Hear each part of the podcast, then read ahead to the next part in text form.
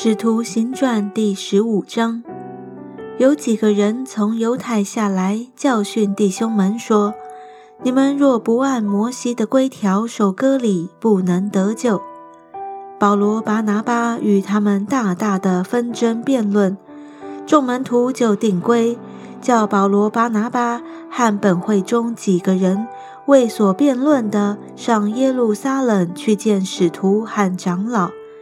于是教会送他们起行，他们经过腓尼基、撒玛利亚，随处传说外邦人归主的事，教众弟兄都欢喜。到了耶路撒冷，教会和使徒并长老都接待他们，他们就述说神同他们所行的一切事。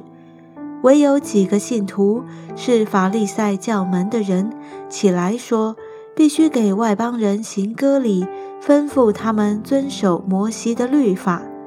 使徒和长老聚集商议这事，辩论已经多了。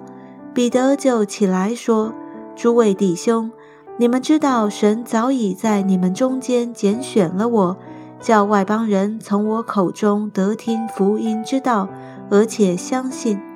知道人心的神也为他们做了见证。”赐圣灵给他们，正如给我们一样，又借着信洁净了他们的心，并不分他们我们。现在为什么试探神，要把我们祖宗和我们所不能负的恶放在门徒的景象上呢？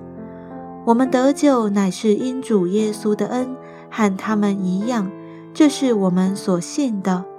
众人都默默无声。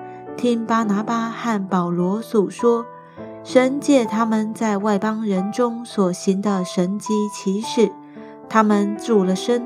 雅各就说：“诸位弟兄，请听我的话。方才西门述说，神当初怎样眷顾外邦人，从他们中间选取百姓归于自己的名下。众先知的话也与这意思相合，正如经上所写的。”此后我要回来，重新修造大卫倒塌的帐幕，把那破坏的重新修造建立起来，叫剩余的人，就是凡称为我名下的外邦人都寻求主。这话是从创世以来显明这事的主说的。所以据我的意见，不可难为那归服神的外邦人，只要写信。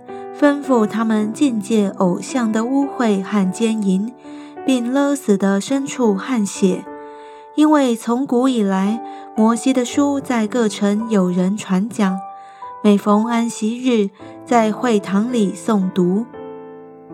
那时，使徒和长老并全教会定义从他们中间拣选人，差他们和保罗、巴拿巴同往安提阿去。所拣选的就是称呼巴萨巴的犹大罕希拉，这两个人在弟兄中是做首领的。于是写信交付他们，内中说：使徒和做长老的弟兄们问安提阿、叙利亚、基利家外邦众弟兄安。我们听说有几个人从我们这里出去，用言语搅扰你们，祸乱你们的心。其实我们并没有吩咐他们，所以我们同心定义拣选几个人，差他们同我们所亲爱的巴拿巴和保罗往你们那里去。这二人是为我主耶稣基督的名不顾性命的。我们就差了犹大和希拉，他们也要亲口诉说这些事。因为圣灵和我们定义不将别的重担放在你们身上，唯有几件事是不可少的，就是境界祭偶像的物和血，并勒死的牲畜和奸淫。